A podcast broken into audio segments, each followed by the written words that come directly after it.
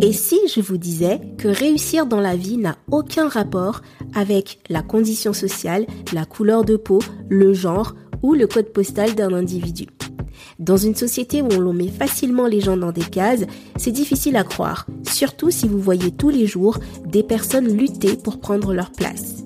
C'est peut-être même votre cas en ce moment. Je suis passée par là, mais j'ai refusé de croire que parce que je suis différente, la vie ne pouvait pas me sourire. Et si vous êtes ici, c'est parce que vous aussi vous avez cette flamme en vous. Mais c'est pas évident quand on est seul à y croire.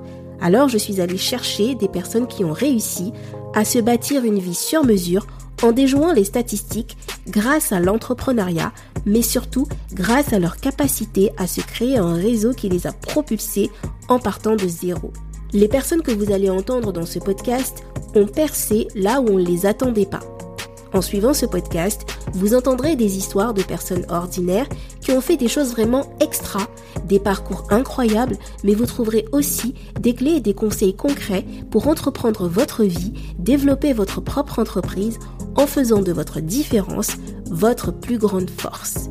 Je m'appelle Henrifa Hassanimze et je pousse les portes pour rencontrer celles et ceux qui ont su prendre leur part du gâteau. Quand on sait que rien n'est acquis par avance, surtout quand on est différent, je décortique avec mes invités comment vous pouvez tirer votre épingle du jeu et vous frayer votre propre réussite.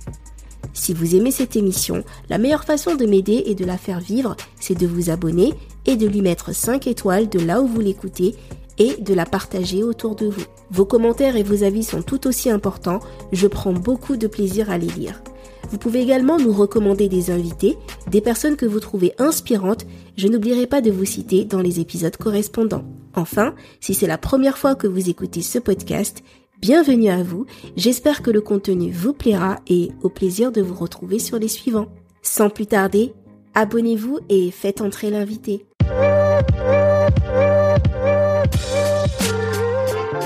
Ce podcast est rendu possible grâce à YouStart, le réseau social qui permet aux entrepreneurs et indépendants de faire du business ensemble.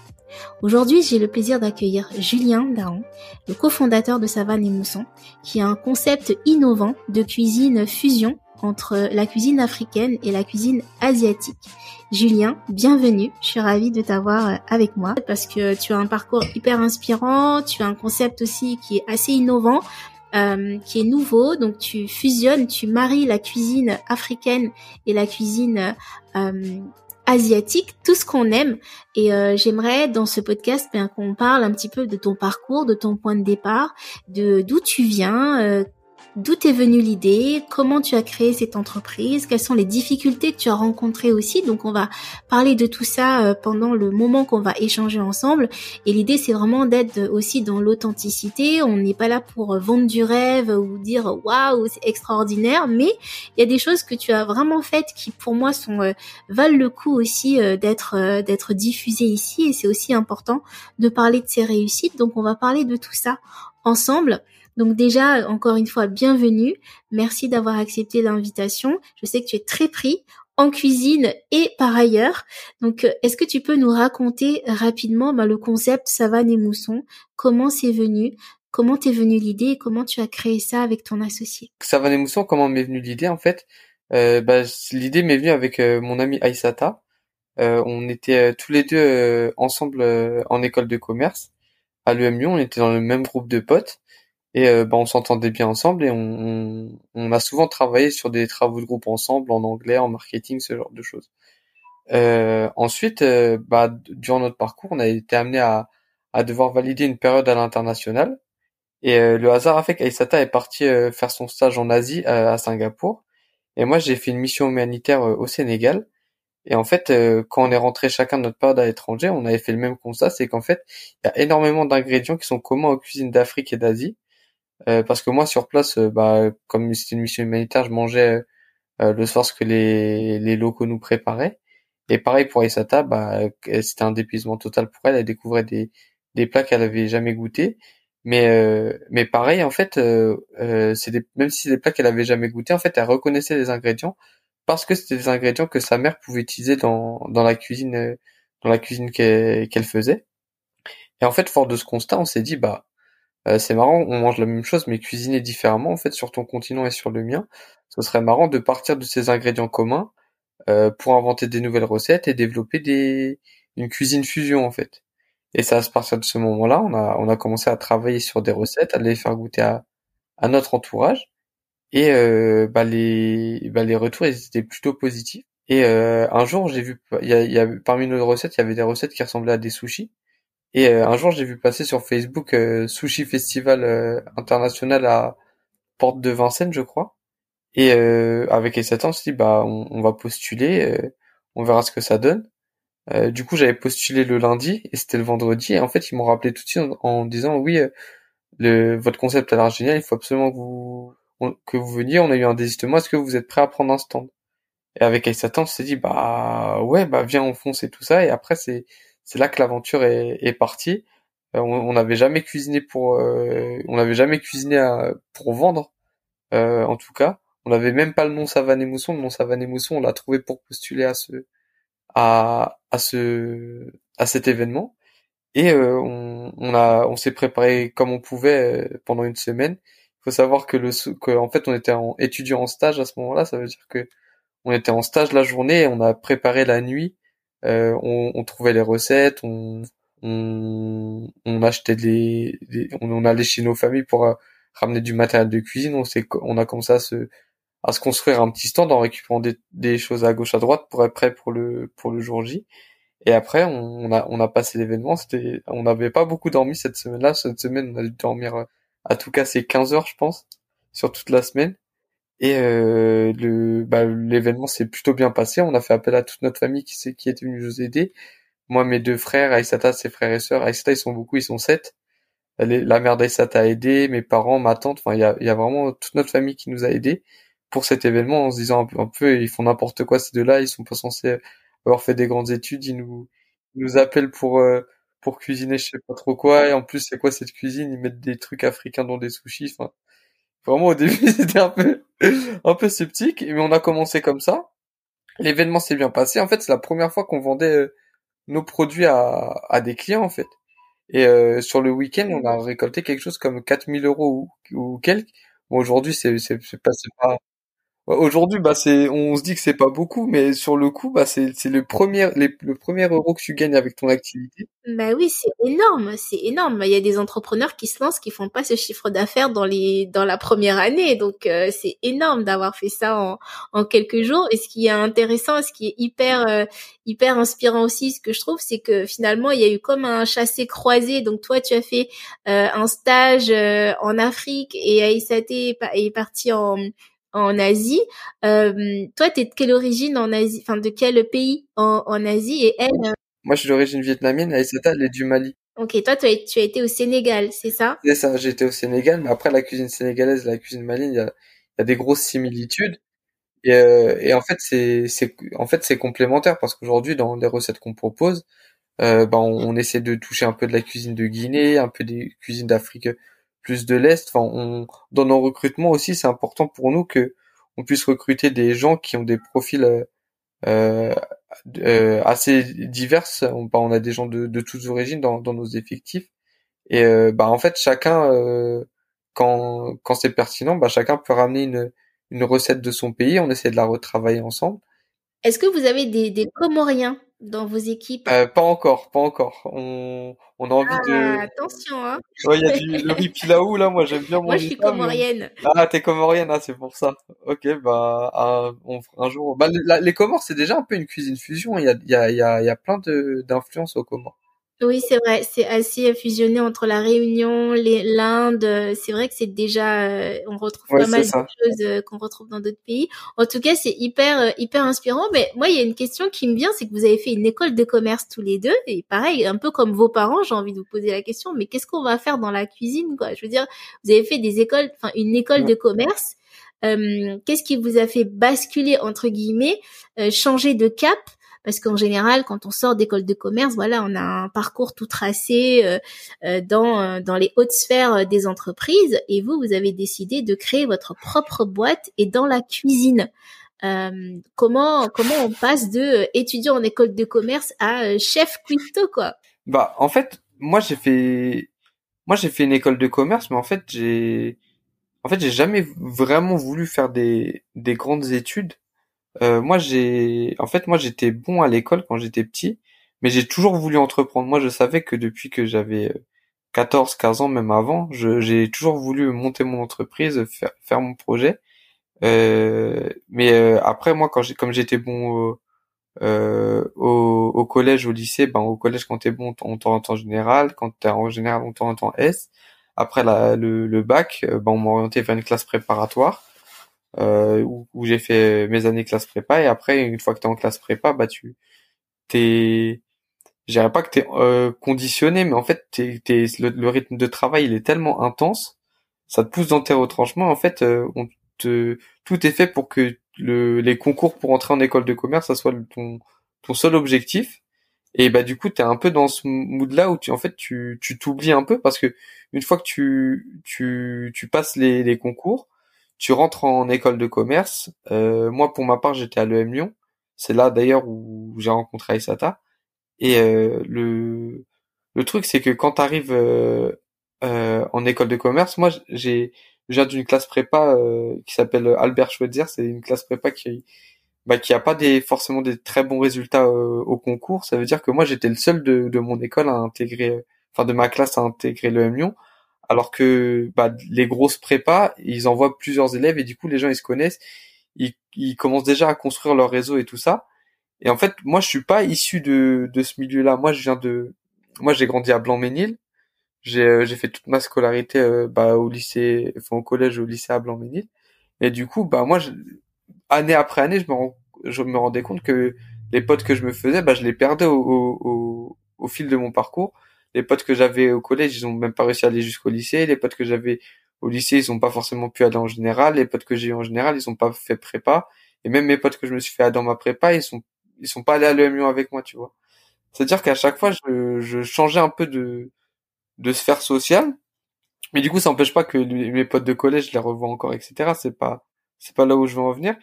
Mais en fait, moi, j'étais un peu, enfin, j'étais, j'avais vraiment pas vraiment mes repères à l'EM. Je savais pas vraiment comment ça se passait, comment fallait, euh, parce qu'il y a une attitude à avoir, en fait, en école de commerce. Les, l'école de commerce, c'est vachement euh, fait pour que tu te crées un réseau, euh, il y a tout, il y a le système des, des assos qui fait que tu, que tu dois, euh, que tu te fais ta bande de potes par rapport à, à un, un certain niveau de popularité. J'ai envie de dire si tu, si tu, bah si t'es si t'es quelqu'un de de populaire, tu vas aller dans une asso populaire. Si t'es quelqu'un de moins populaire, tu vas aller dans une asso moins populaire. En fait, les gens ils traînent un peu par euh, par groupe. Après ça c'est un peu grossier ce que je dis. Il y a il y a des, il y a plein de nuances à ça. Mais globalement, les assos en école de commerce, ça représente, euh, je sais pas, 80% de ta vie sociale. Et moi, j'adhérais pas vraiment à ce à ce modèle-là. Et euh, j'étais bien content de trouver Aïsata qui, elle aussi, euh, bah, fait partie des exceptions dans ça. Même si elle, elle était très bien intégrée dans son asso et tout, c'est pas le sujet. Mais en fait, on avait une bande de potes un peu trans, trans asso. et dans cette bande de potes, bah, il y avait Aïsata et, et d'autres gens que je salue, Iman, Loïc, Redouane. salut les mecs. Et et voilà, ben, en fait, j'ai tellement parlé, je sais plus où C'est pas grave. Non, mais déjà, c'est hyper important de, de rappeler que, euh, voilà, on peut être issu de d'un milieu euh, qui est pas forcément euh, propice. En tout cas, au départ, on sait pas si on va finir en école de commerce, mais toi, tu as quand même réussi de parce que tu as aussi bien travaillé à l'école. Et en même temps, c'est intéressant de voir que c'est c'est pas parce que tu étais bon à l'école que tu as fait une école de commerce, que c'est forcément ce que tu voulais faire. Et ça aussi, c'est important parce qu'il y a beaucoup de, jeunes qui peuvent nous écouter, qui peuvent se dire, ben moi, je suis pas forcément euh, hyper hyper euh, calé euh, dans mes études et donc je vais pas forcément réussir parce que je vais pas aller en école de commerce, parce que non, en fait, tu peux aussi être bon à l'école et te retrouver dans une école de commerce et pas forcément te sentir à ta place. Et ça a été un petit peu ton cas. Après, tu as trouvé euh, ton acolyte ASAT et du coup, tu as, pu euh, construire autre chose que le modèle sur lequel on t'avait formaté. Et ça, euh, je pense que c'est important de le rappeler. Ouais, voilà, c'est ça, totalement ça. Bah, en fait, moi, moi, l'expression qui m'a toujours, qui m'a toujours un peu énervé, parce qu'à force qu'on me le dit, c'est l'expression de la dernière ligne droite. Quand t'es quand t'es au collège, on te dit oui, la dernière ligne droite c'est le brevet. Après c'est bon, tu au lycée, tu vas avoir, c'est cool. Quand t'es au lycée, on dit oui, la dernière ligne droite c'est le bac. Quand t'es en prépa, on dit la dernière ligne droite c'est le concours. quand t'es en quand t'es en école de commerce, on dit la dernière ligne droite c'est le CDI. Et en fait, euh, à, force de courir derrière des dernières lignes droites, tu fais pas forcément ce que t'as envie. Si, moi j'avais toujours envie de monter ma boîte. Moi, euh, mon seul critère pour monter ma boîte, moi ça aurait pu être de la nourriture, ça aurait pu être n'importe quoi. Mais moi j'avais besoin d'un associé ou d'une associée en l'occurrence. Le fait que on kiffe la cuisine tous les deux, bah ça a fait qu'on a créé euh, une boîte euh, dans laquelle, enfin, on a créé notre service traiteur, nos restaurants, etc. Mais euh, si par exemple j'avais trouvé un associé qui, je sais pas, qui, qui était à fond dans le cinéma, bah on aurait peut-être monté un truc autour du cinéma ou quelque chose comme ça.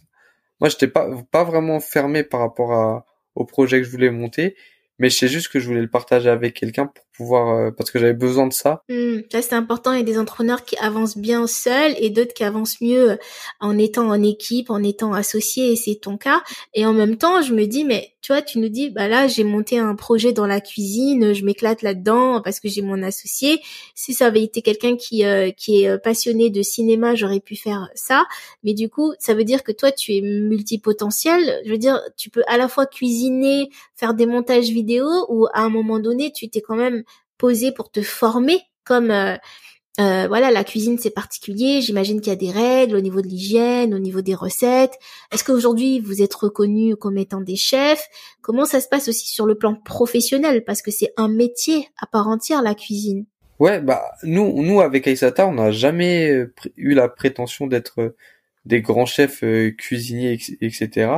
Après, c'est, c'est, en fait, comme nous, on n'a pas de diplôme de cuisine, on a toujours un peu ce syndrome de l'imposteur en se disant oui nous, on n'a pas eu, euh, on n'a pas fait de grandes maisons, on n'a pas fait Ferrandi, on n'a pas fait euh, d'école hôtelière ou ce genre de choses.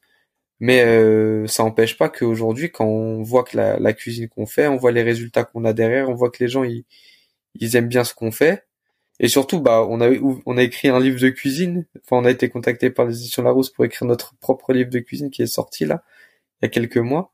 Bah, je me dis que bah, on n'est peut-être pas des grands chefs, mais on est des on fait de la cuisine euh, qui plaît aux gens. C'est le marché qui décide, hein, c'est le client qui décide et euh, c'est pas les diplômes euh, que vous avez qui vont qui vont faire votre votre notoriété en tous les cas. Et ça aussi, je trouve que c'est un message hyper fort, surtout pour cette émission Ma part du gâteau. Vous avez réussi à prendre votre part du gâteau dans quelque chose qui vous plaît, dans quelque chose qui vous éclate. Vous partagez énormément d'amour, de de bonnes recettes aussi et, euh, et je trouve que c'est représentatif du fait que en fait c'est possible, même si vous n'êtes pas forcément un expert euh, dans un domaine, de quand même réussir parce que vous vous savez ce que vous faites et vous le faites bien.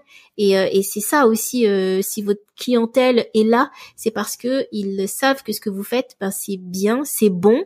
Et, et pour moi, c'est une, en tout cas, c'est la meilleure validation qu'on puisse avoir quand on est entrepreneur, c'est d'avoir un client qui dit oui, je veux acheter et qui revient et qui revient au point que aujourd'hui, je crois que vous avez ouvert euh, plusieurs structures et même euh, vous êtes en train de lancer un concept de bus euh, mobile, c'est bien ça Oui, c'est ça. Bah, juste pour finir sur le point de la formation que tu disais tout à l'heure, moi, je trouve qu'en fait, aujourd'hui, la formation, c'est quelque chose d'hyper accessible et en fait dans tous les domaines. enfin, moi, par exemple, j'ai fait j'ai fait une école de commerce, mais euh, au cours de mon école de commerce, j'ai passé un double diplôme euh, avec une école d'ingénieur Centrale Lyon, et moi je suis arrivé en école d'ingénieur, bah, j'avais pas le niveau euh, des, des, des, élèves qui étaient là-bas, c'était des gens qui avaient fait des années de prépa avant, et ça m'a pas empêché de, de travailler pour pour arriver à leur niveau et avoir mon diplôme d'ingénieur aussi à côté. pareil quand quand on a fait des travaux euh, dans, dans nos différents locaux, bah il y a des trucs euh, on euh, surtout par exemple sur l'électricité au début euh, bah il y avait des artisans qui essayaient de nous arnaquer au niveau de l'électricité. Euh, moi j'ai regardé des vidéos YouTube pendant un week-end je savais installer un circuit électrique. Enfin c'est pas c'est aujourd'hui en fait la connaissance est disponible partout sur internet. Il faut pas se dire que je suis pas compétent dans un domaine. Après on n'aura pas forcément les diplômes ou quoi que ce soit mais aujourd'hui, la connaissance, elle est suffisamment accessible et si on, on se donne le temps de, de se documenter sur un sujet ou un autre, on peut très rapidement euh, avoir des, des super résultats dans, dans le domaine qu'on a envie de progresser. C'est comme apprendre une langue, c'est comme... Oui, on est, on est bien d'accord sur le fait que, effectivement, aujourd'hui, l'information est quand même assez accessible et qu'on peut facilement trouver euh, des, des éléments de réponse euh, quand on se pose des questions ou quand on a envie de monter en compétence. Ça, c'est indéniable. Et en même temps, j'ai envie de dire, tu m'as quand même l'air d'avoir euh, une certaine disposition à apprendre peut-être facilement, en tout cas à accéder à des nouveaux sujets. Je sais pas si tout le monde est super à l'aise avec le fait de, bah, de se dire bah, aujourd'hui, je, je sais que je suis capable de devenir cuisinier. Si demain je veux devenir vidéaste, je peux le devenir. Euh, j'ai le sentiment, après c'est juste mon, mon ressenti que c'est quand même une facilité que tu as. Euh, c'est comment pour ton associé ou c'est comment pour d'autres entrepreneurs que tu as pu rencontrer? Est-ce que euh, est-ce que quand, quand tu travailles avec quelqu'un, tu sens aussi ce cette appétence à pouvoir se former pour être un peu multicasquette ou c'est quelque chose que toi tu as en particulier? Bah moi, bah, par rapport à Isata, c'est vrai que c'est plus moi qui euh, qui vais faire des trucs comme ça, qui vais me former sur sur des sujets. Euh, en fait, moi, j'aime moi, en fait, c'est c'est peut-être aussi dans dans dans mon caractère à moi. Moi, j'aime pas quand on me dit. Euh, en fait, j'aime pas l'effet euh, quand quelqu'un dit oui. Euh, ouais, mais en fait, c'est trop compliqué. En fait, il, il fait comme si ce qu'il faisait c'était compliqué alors que c'est pas compliqué. typiquement, bah l'électricien, il me disait ouais, mais je dis oui, mais est-ce que tu peux me rajouter une prise là et tout? Ah, mais non, c'est compliqué. Il faut que je fasse ça. Il faut que je débranche. Il faut que je fasse ça. Et il me demandait, je sais plus combien. Je disais mais attends, c'est c'est impossible que ça coûte aussi cher et c'est impossible que ça soit aussi compliqué. Il y a, il y a trois filtres, phase 2, tu vas pas me faire croire que. Et euh, après, en, m'énervant comme ça, je me, je me renseigne sur le truc et, et j'arrive à débloquer le truc. Après, je suis pas un super électricien, loin de là, mais j'arrive à faire des trucs qui marchent. Et par exemple, bah, sur le projet du bus, c'est moi qui refais toute l'électricité. On a, on a passé le contrôle Veritas électrique avec brio, tu vois. Du coup, ça veut dire que je considère que quand tu te donnes les moyens, quand tu aimes quelque chose, après, pour un truc qui te passionne pas, c'est plus dur. Mais quand t'aimes vraiment un domaine, si t'as vraiment envie de devenir cuisinier, si t'as vraiment envie de devenir vidéaste, si t'as vraiment envie de devenir photographe, si t'as vraiment envie de devenir n'importe quoi, bah aujourd'hui il y a suffisamment de vidéos sur YouTube, il y a suffisamment de trucs en open source qui font que bah que tu peux te former et même aujourd'hui non seulement tu peux te former, mais en plus tu peux quasiment tout louer, tu vois. Ça veut dire que si si jamais t'as pas les moyens de t'acheter un appareil photo, bah, je suis sûr que tu qu'il y a une startup qui invente des sites de location d'appareils photo ou trucs comme ça et tu peux louer un week-end histoire de t'entraîner et, voilà sans avoir à investir forcément dans un appareil euh, pro ou pareil pour un restaurant il y a plein de de restaurants de, de systèmes de location gérance ou de de systèmes de restaurants éphémères qui qui existent pour que tu puisses euh, tester ton concept et t'as pas besoin forcément de de bah je sais pas de mettre toutes tes économies euh, dans, dans un projet de de, de prendre un prêt à la banque, de te mettre euh, en difficulté, alors que ça se trouve, tu, tu, tu n'aimes pas vraiment ça. Et aujourd'hui, je trouve que tu peux quasiment tout tester à petite échelle avec très peu de moyens. Et euh, du coup, c'est c'est c'est quelque chose d'extraordinaire pour quelqu'un qui qui a envie de se tester euh, en tant qu'entrepreneur. C'est qu'en fait, si tu regardes bien, bah tu peux quasiment tout tester sans forcément avoir un gros budget. En fait, il y a que y a que des excuses. En fait, les gens qui se lancent pas la plupart du temps, c'est qu'ils se trouvent des excuses. Ils se disent oui, mais par exemple quand j'aurai fini mes études, ou oui quand j'aurai fini ci, quand j'aurai fini ça, mais à force de de se donner des bah, des deadlines loin, de repousser le problème, on se dit oui dans six mois, dans cinq mois, dans six mois, bah au final tu tu lances jamais le truc, alors qu'en en vérité, si vraiment tu tu veux te motiver dans un truc, bah tu peux le lancer. Euh, bah, n'importe enfin j'ai envie de dire n'importe quel projet après pas forcément mm. des trucs euh, développement produit ou quoi mais n'importe quelle idée de cuisine n'importe quelle idée de start-up bah, il y a forcément une version bêta qui existe Absolument. Donc les personnes qui nous écoutent, euh, toi qui écoutes cet épisode, on te met au défi. Si tu as une idée, si tu, ça fait un moment que tu réfléchis, eh bien d'arrêter de réfléchir et de simplement euh, passer à l'action.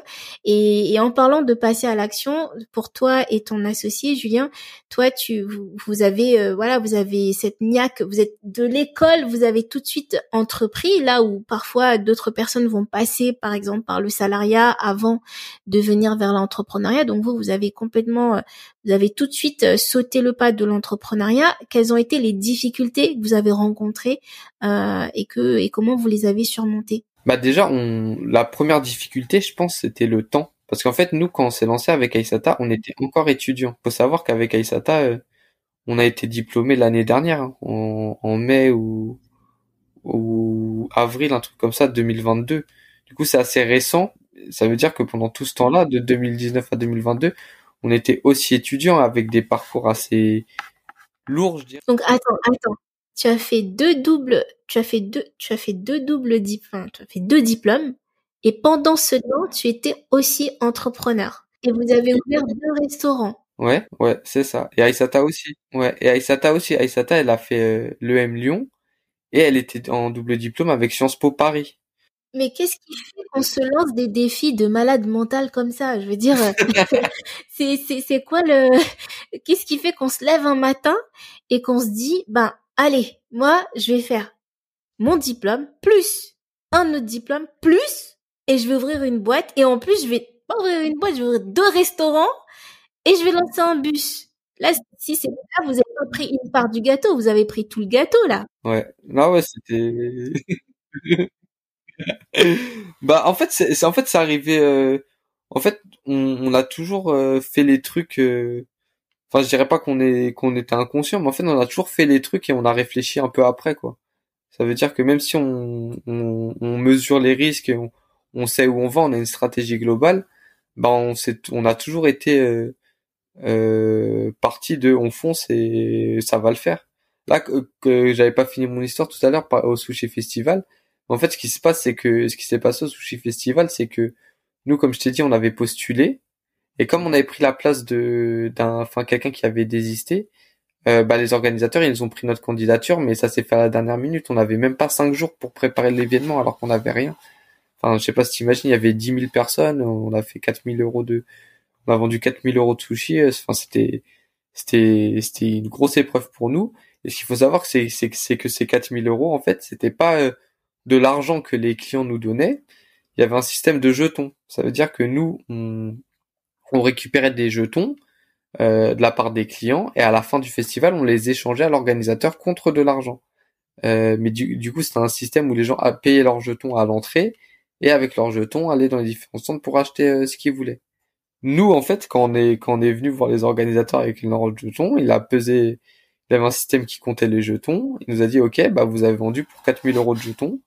On dit ah super et tout. Et il dit bah du coup pour euh, pour récupérer euh, pour que je vous envoie l'argent, faut que je vous crée une facture. Est-ce que vous pouvez m'envoyer votre cabis et votre numéro de TVA Et nous on n'avait rien. nous on n'avait rien. Avec Aïsata on s'est regardé, on s'est dit oh merde, c'est quoi ça et tout. Et on, on, est sorti de là un peu, on disait, oui, ben, on, là, on est fatigué après cet événement, on vous l'enverra la semaine prochaine. Et on, et le, du coup, ça, c'était dimanche, le lundi, c'était férié, je me rappelle. Du coup, le lundi, avec Aïssata, on se dit comment on fait et tout, on cherche sur Internet et on tombe sur, je crois, c'est, je crois, c'était Legal Start, créer une société en pas longtemps et on a créé notre société comme ça, et voilà, on a mis 10 euros de capital chacun et pendant longtemps, capital de Savane et Mousson, c'était 20 euros, quoi. Ça veut dire qu'on avait mis, on avait créé la société pour euh, pour pouvoir encaisser ces 4000 euros là. Et après, avec ces, suite à cet événement, bah, on avait pris des photos, on avait fait un peu de communication sur les réseaux sociaux et tout ça.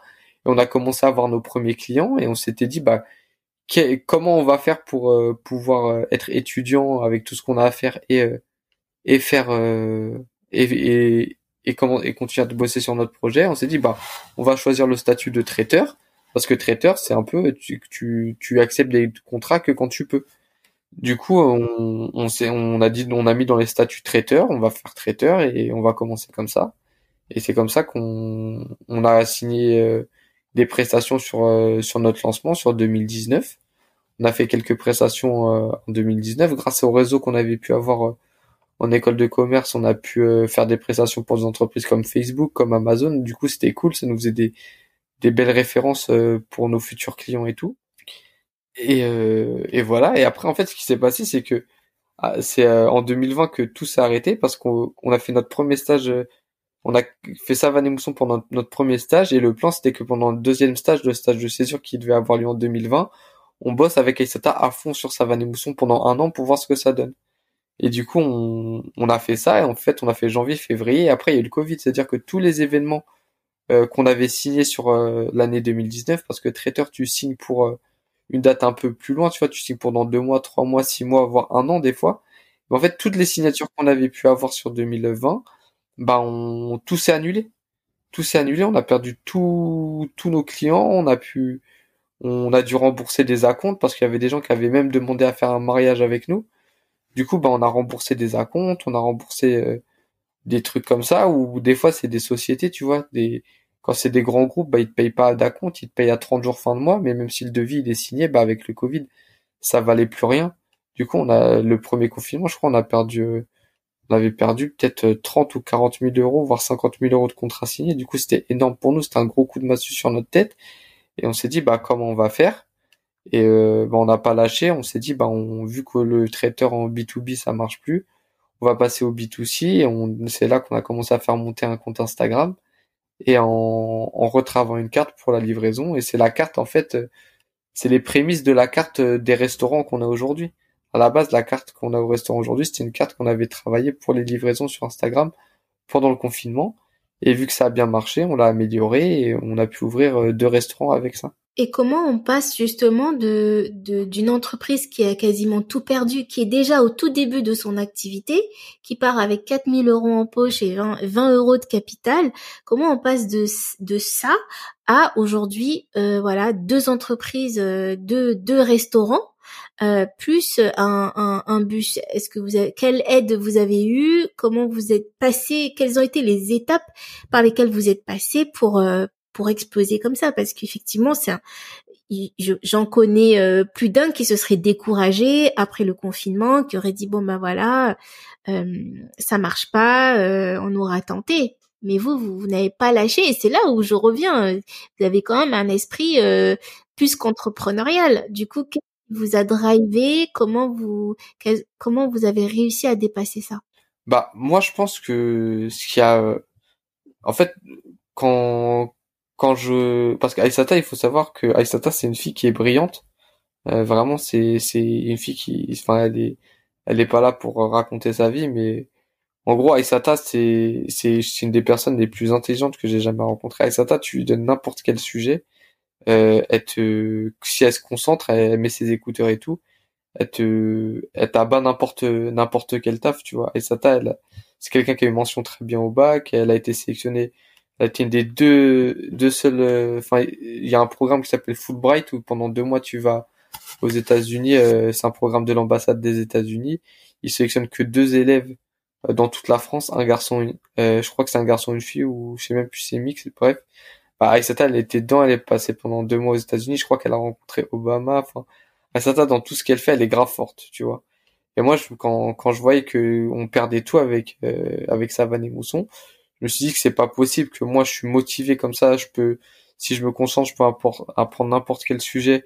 Que Aïsata, elle est elle est grave forte aussi. C'est pas possible qu'on coule, tu vois. Je me dis, c'est pas possible que avec nos deux têtes là, on puisse pas faire quelque chose qui va marcher. Et en fait, j'étais plus convaincu que que notre équipe était euh, suffisamment forte pour euh, pour passer euh, pour passer cette crise que le fait que Savane et Mousson allait poursuivre.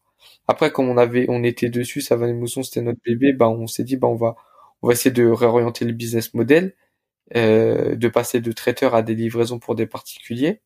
Et en fait, euh, bah, on, on, a fait aussi toujours ça dans un objectif de se dire que bah, ce travail-là, il faut pas qu'il soit perdu.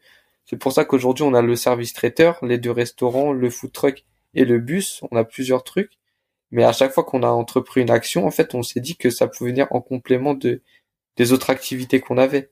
Et comme le Covid, bah, en fait, le, comme, comme tu disais, le, le Covid, c'est comment vous avez fait pour faire deux écoles et tout ça en même temps que, que votre entreprise, bah, c'est en grande partie grâce au Covid parce que comme tous les cours ils étaient en distanciel, bah pendant qu'on pendant que les cours, on mettait la visio on coupait la caméra, on était en cuisine avec Aïsata, on écoutait les, cours d'une oreille, on répondait quand on disait notre nom, mais on bossait sur notre projet, on, créait des recettes, des fois on allait en livraison, euh, des fois je me rappelle, enfin j'étais en cours, euh, je mettais mon mon PC portable sur euh, sur mon téléphone, j'étais sur l'autoroute, je devais aller chercher de la chercher des courses et tout pour le pour le projet, j'allais chez des fournisseurs et tout, enfin c'était c'était n'importe quoi. Hein, ça venait où On faisait n'importe quoi.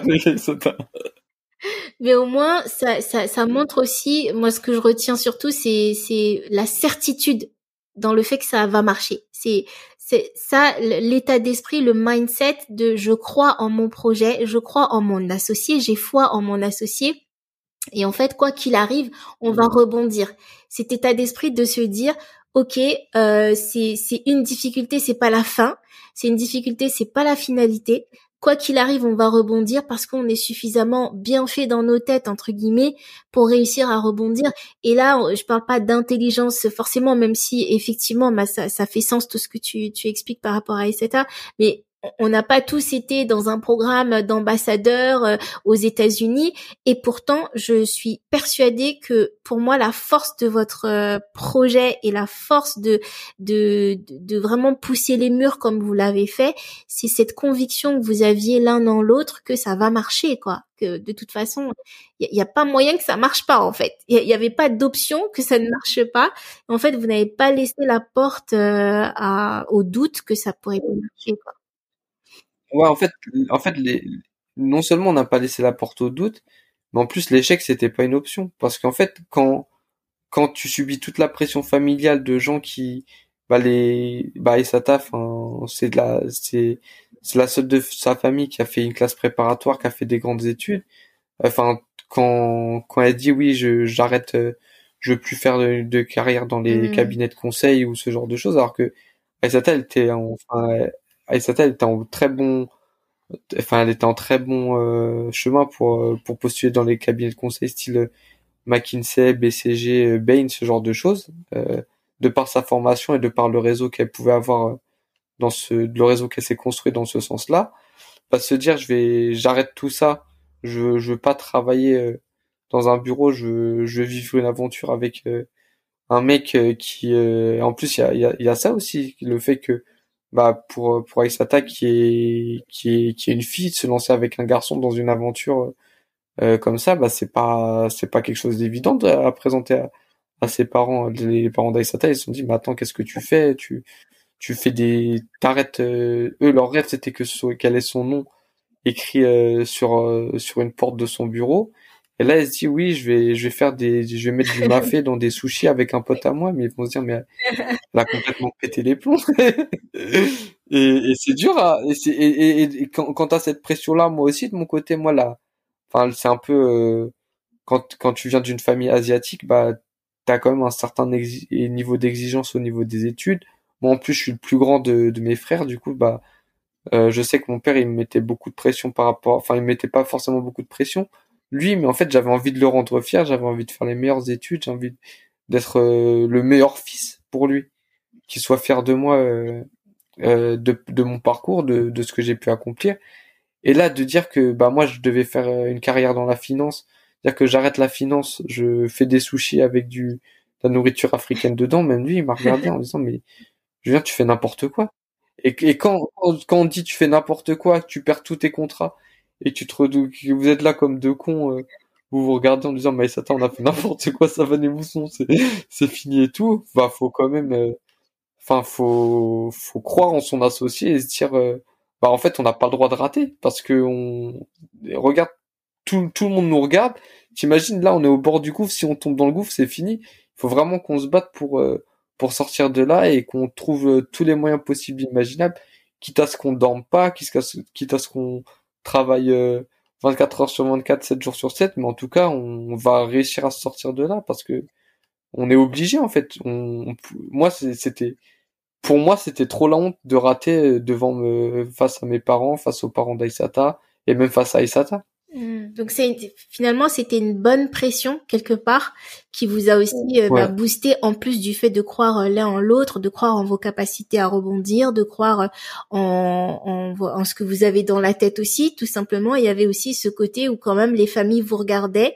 Et, et ce qui est cool dans votre histoire, c'est que malgré tout, parce qu'il y a des familles qui peuvent vraiment mettre des freins, des vrais freins, vous, il y a quand même eu ce soutien, même si euh, ils ont été un peu, bah, ce qui est normal. Hein. Moi, je suis, je suis maman. Euh, j'imagine très bien euh, les parents qui ont parfois investi dans les études des enfants et qui forcément attendent que les enfants bah, aillent au bout, surtout quand les enfants ont une, tête bien faite. Euh, ça peut être un peu déroutant de voir l'enfant revenir dire oh, bah, finalement je fais pas du tout ça.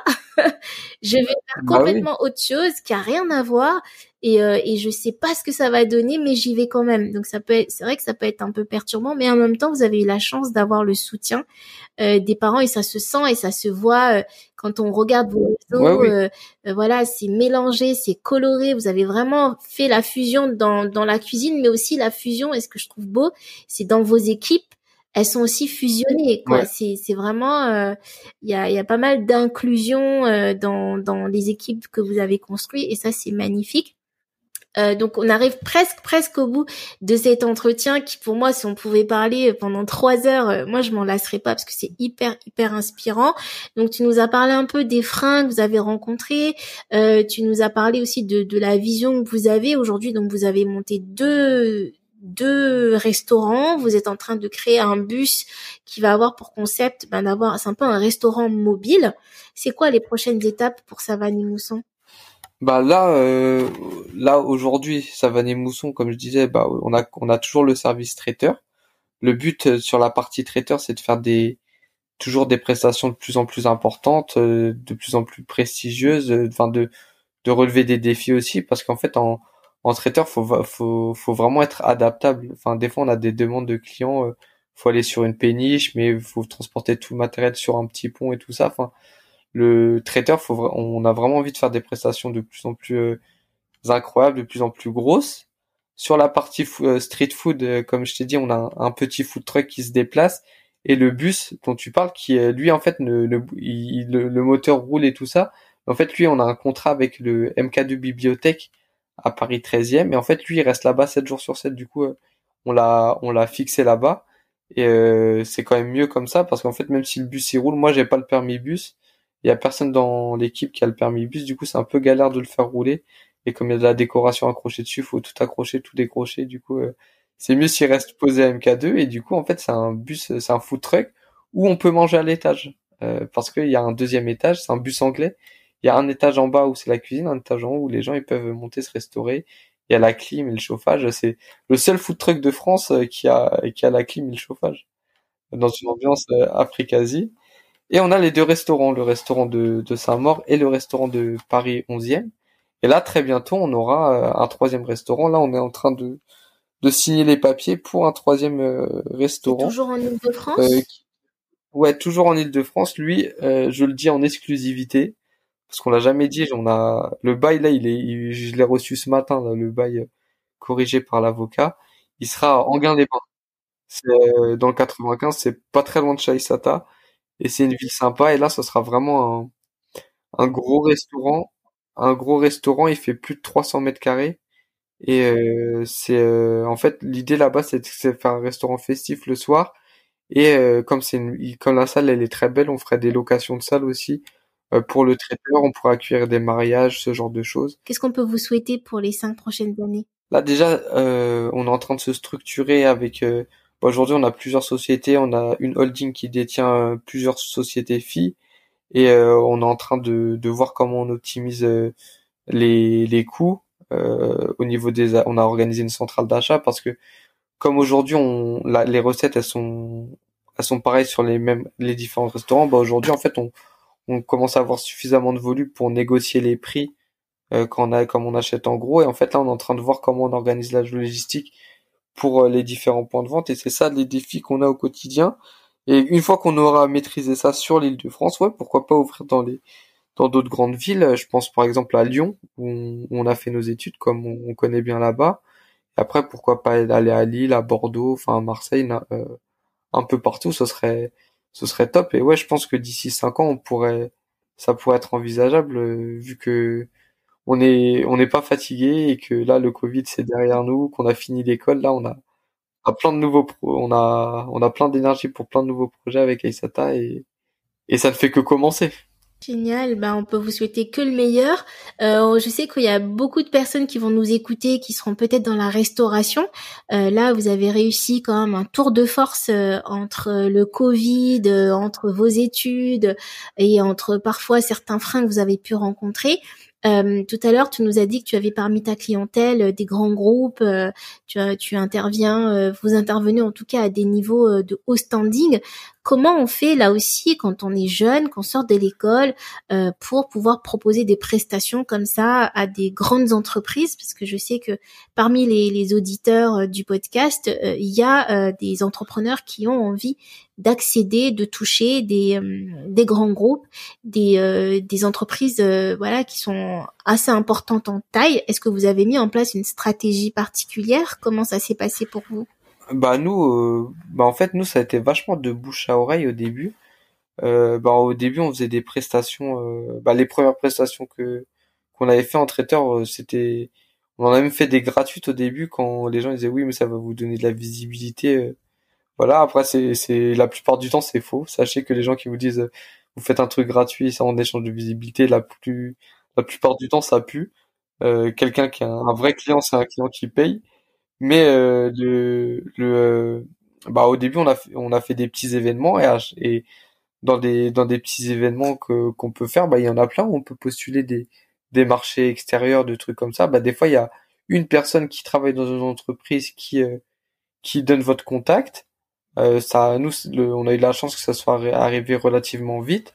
Mais des fois, en fait, c'est juste des, des, des fois des personnes qui, qui recommandent vos prestations à, au sein de son entreprise ou, ou quoi ou qu'est-ce, ou même dans votre réseau, vous avez forcément euh, euh, dans votre réseau, enfin quand je dans votre réseau, dans, dans votre entourage proche, vous avez forcément une tante ou euh, un oncle qui travaille ou un frère ou une sœur qui travaille dans une entreprise. Bah, vous commencez par euh, par proposer vos services à, cette entreprise-là. Et si vous faites du bon travail, bah, les gens vous recommanderont.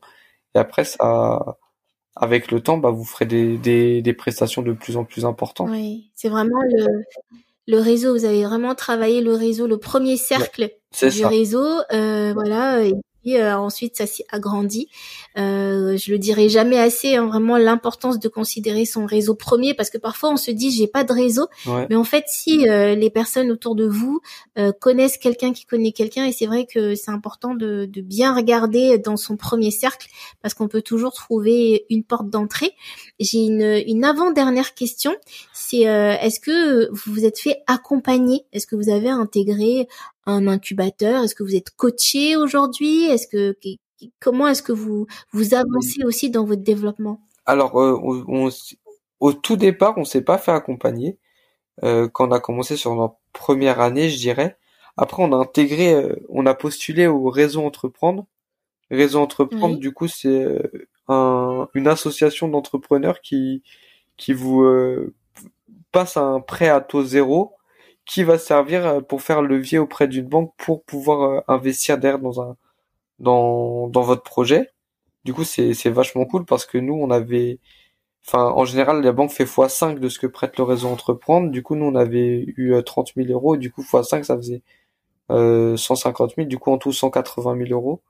Et en plus de ça, le réseau entreprendre vous donne un un, un espèce de, de coach, de parrain qui va qui va une fois par mois, vous allez faire un point avec lui, qui va suivre faire le point sur votre aventure et euh, vous dire euh, si vous prenez la bonne direction ou si ce que vous faites c'est dangereux. Euh, et voilà, du coup, ça fait du bien d'avoir un regard extérieur. Du coup, le réseau entreprendre qu'on salue, réseau entreprendre 95 et réseau entreprendre 94. Et on s'est aussi fait accompagner par une structure qui s'appelle MyCreo Academy, qui est un incubateur qui se trouve à Aulnay-sous-Bois et pareil, eux, euh, ils ont un programme qui s'appelle euh, les entrepreneurs affranchis et qui aide euh, voilà les, les entrepreneurs qui viennent pas de, de banlieue ou pas forcément. Il y a des maintenant ils sont ils commencent à bien se développer, ils sont des entrepreneurs de partout. Au départ, c'était vraiment des entrepreneurs qui venaient de pas de banlieue et bah comme notre profil il, il rentrait dedans et que j'aimais qu'on aimait bien leur leur leur leur méthode d'accompagnement qui était vachement enfin, c'était quasiment du sur-mesure. Ils, ils, passent pareil à un coach, ils étudient tes problématiques et tout. Bah, on aimait bien leur euh, leur manière de fonctionner. On a on a intégré le programme avec Aisata et on s'est fait suivre euh, par euh, par eux et du coup c'était cool. Après comme on comme on courait un peu dans tous les sens, euh, on n'allait pas forcément à toutes les formations et tout, mais quand je sais que quand on avait besoin de conseils ou d'aide, ils étaient là et c'est vachement important de d'être soutenu quand quand on se lance dans un truc où où on a on n'a pas forcément d'expertise et qu'on est novice quoi. Absolument, l'importance d'être accompagné, hein, ben, même, même avec toute la niaque du monde, c'est euh, c'est clé euh, de pouvoir euh, se dire bon bah je peux reposer sur un réseau, je peux reposer sur des experts, un regard neutre, un regard extérieur à mon à mon activité, c'est aussi important et ça fait partie, je pense, de la recette du succès. Julien, on arrive presque au bout de notre entretien. Moi, j'ai passé un super moment avec toi. merci en clôturant, je fais toujours un, un petit rituel. Euh, je, je, prends mes petites notes parce que je, je pose une petite euh, série de questions à mes invités. Euh, c'est un petit quiz, c'est un petit jeu comme ça, euh, donc rien de rien de d'extraordinaire, mais ça permet d'avoir un peu un autre regard sur l'intervenant. Donc je vais te poser une petite série de questions et, et en fait l'idée c'est que tu répondes vraiment sans réfléchir. Alors là le but du jeu c'est pas réfléchir, de d'y aller et, euh, et, et voilà, euh, petit quiz sympa. Tu me dis quand tu es prêt. Ah, je suis prêt. Eh ben c'est parti. Euh, Julien, sucré ou salé? Sucré. Thé ou café? Café. Afrique ou Asie? Asie. Seul ou en famille? En famille. Développement personnel ou développement pro? Développement pro. Salariat ou entrepreneuriat? Entrepreneuriat. Club d'affaires ou réseaux sociaux? Réseaux sociaux. Bar ou brasserie? Une brasserie. Foot ou rugby? Foot. Eh ben, c'est tout bon pour nous. Euh, tu as passé le test, même s'il n'y a pas de résultat.